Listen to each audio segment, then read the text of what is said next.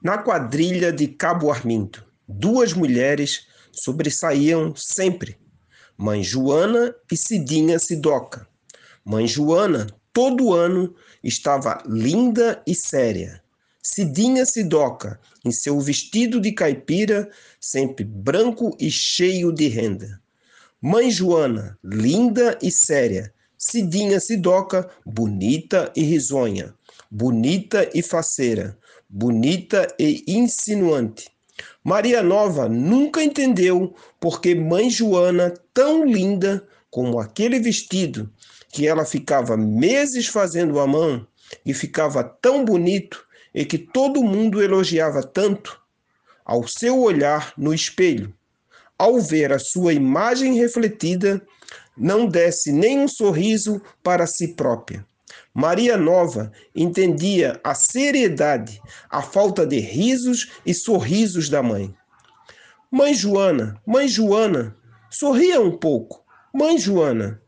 Já tio Totó sempre fora um homem de risos e sorrisos fartos. A gargalhada dele retumbava. Ele viera de pais escravos, viera são, salvo e sozinho, da outra banda do rio. Deixava nas águas o melhor de seu.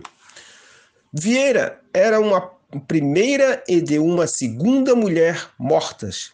Vieira era filhos mortos Estava no terceiro casamento. Cumpria seu tempo de vida com seus noventas e tanto anos. E até há bem pouco tempo ria gostoso, ria liberto.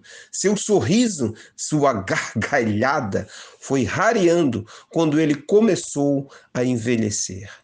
Tio Totó custou a se tornar um velho aos 80 anos, era um moço e gostava de repetir: Eu não sou de morte fácil, de vida difícil, sim.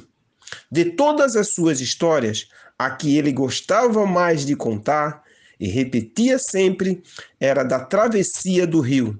Sempre começava assim: Cheguei são, salvo e sozinho na outra banda do rio. Gostaria de ter morrido, mas estou aqui. Mas um dia, todos começaram a perceber que tio Totó estava envelhecendo. Não pelos cabelos brancos, porque havia muito que ele já os tinha. Não porque andasse meio tropego, nem porque já trouxesse a voz meio rouca. Não eram essas marcas da velhice de tio Totó. Ele envelhecia porque estava perdendo as esperanças. Envelhecia porque nem vontade de recomeçar de novo tinha. Envelhecia ao fazer um balanço de toda a sua vida e só ver a morte como única saída. Maria Nova assistia ao envelhecimento de tio Totó e desejava comunicar-lhe um pouco de juventude ele sabia que a morte resolve os problemas de quem morre e raramente de quem fica. Ele sabia que tio Totó queria morrer porque se sentia mais uma vez ludibriado na vida. Ele compreendia a razão dele, mas perguntava ao tio Totó: E nós? E eu? Tio Totó insistia: Maria Nova, para que sirvo? a favela acabando. Por que tenho de ir com vocês? Por que não parar aqui? Meu corpo pede terra. Tio Totó não entendia que os seus noventa e tantos anos eram necessários aos quase quinze de Maria Marinha. Estou cansado, menina. Já venho tentando viver há grande tempo. Venho de duras lidas você lembra da história da nega Tuína? Quando conheci nega Tuína, eu ainda estava de luto no corpo e na alma pela morte que Miquelina e Catita.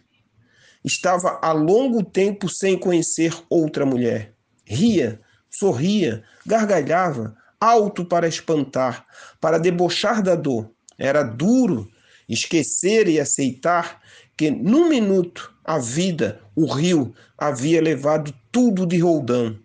Levava o que eu tinha de melhor de meu. Lutei.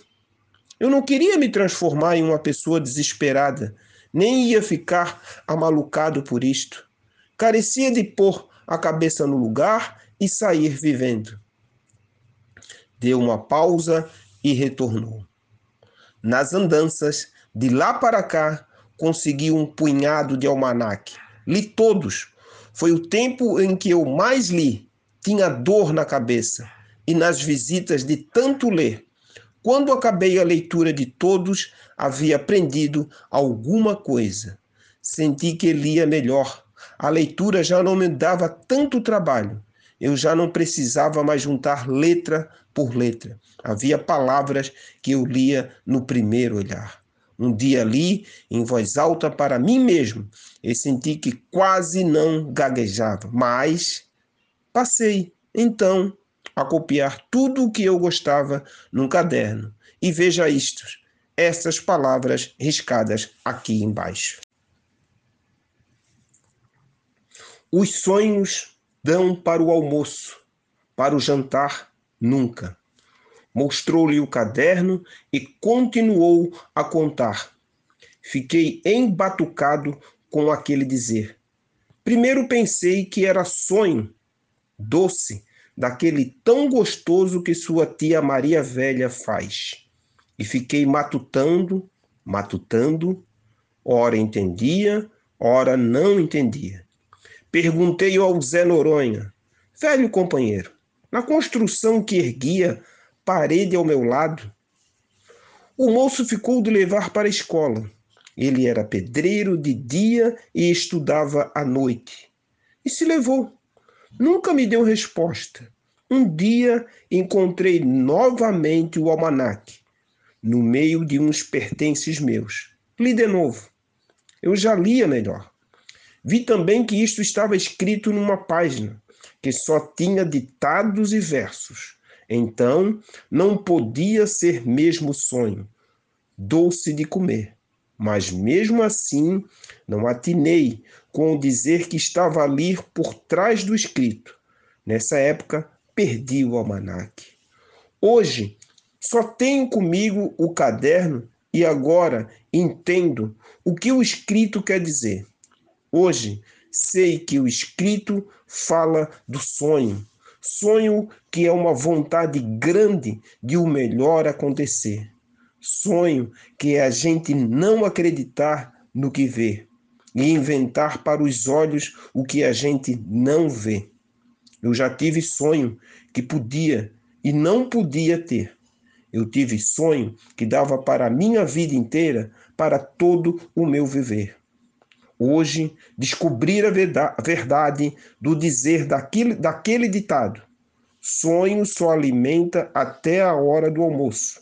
Na janta, a gente precisa de ver o sonho acontecer.